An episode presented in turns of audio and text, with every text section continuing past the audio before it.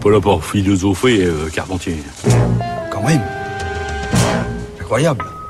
Bonjour Colomba. Bonjour Adèle, bonjour à tous. Aujourd'hui, vous partez d'une expérience. Imaginons que pour une raison ou pour une autre, je veuille réfléchir à un concept précis en philosophie. Par exemple, celui de nihilisme. J'ouvre donc un dictionnaire de philosophie et selon toute vraisemblance, je vais tomber sur trois choses.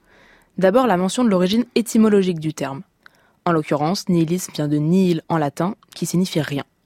Puis une définition large. Le nihilisme, c'est la doctrine qui nie toute vérité morale et spirituelle.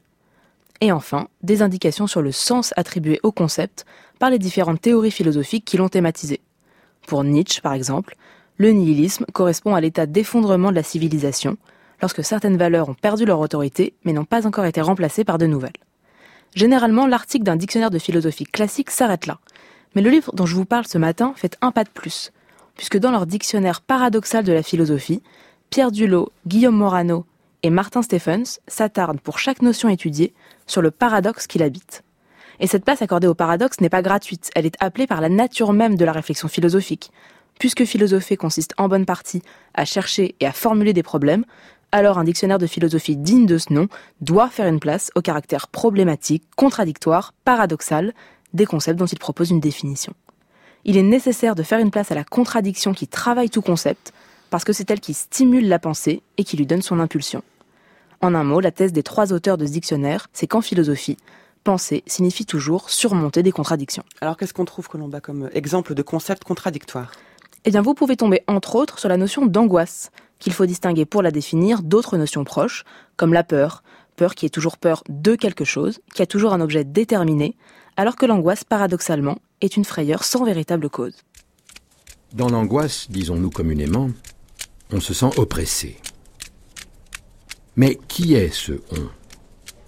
Qu'est-ce qui oppresse ce on? Nous ne pouvons pas dire devant quoi on se sent oppressé. Toutes les choses et nous-mêmes, nous nous abîmons dans une sorte d'indifférence. Cela pourtant, non point au sens d'une disparition pure et simple, mais dans leur recul comme tel. Les choses se tournent vers nous. Ce recul de l'existant dans son ensemble qui nous obsède dans l'angoisse est ce qui nous oppresse. Il ne reste rien comme appui. Dans le glissement de l'existant, il ne reste et il ne nous survient que ce rien. Nous ne pouvons pas dire devant quoi on se sent oppressé. C'est un texte de Heidegger qu'on trouve dans Qu'est-ce que la métaphysique et qui dévoile la contradiction qui travaille de l'intérieur la notion d'angoisse. On est angoissé sans pouvoir dire ce qui motive cette angoisse. Elle est une sorte d'affect sans objet et on a l'impression presque incompréhensible qu'elle se nourrit de cette absence de cause angoissante. Si l'on saute quelques pages et que l'on atterrit à l'entrée droit de résistance, là aussi une contradiction apparaît rapidement. La résistance à l'oppression fait partie des droits naturels de l'homme, énoncés par l'article 2 de la Déclaration universelle des droits de l'homme et du citoyen de 1789.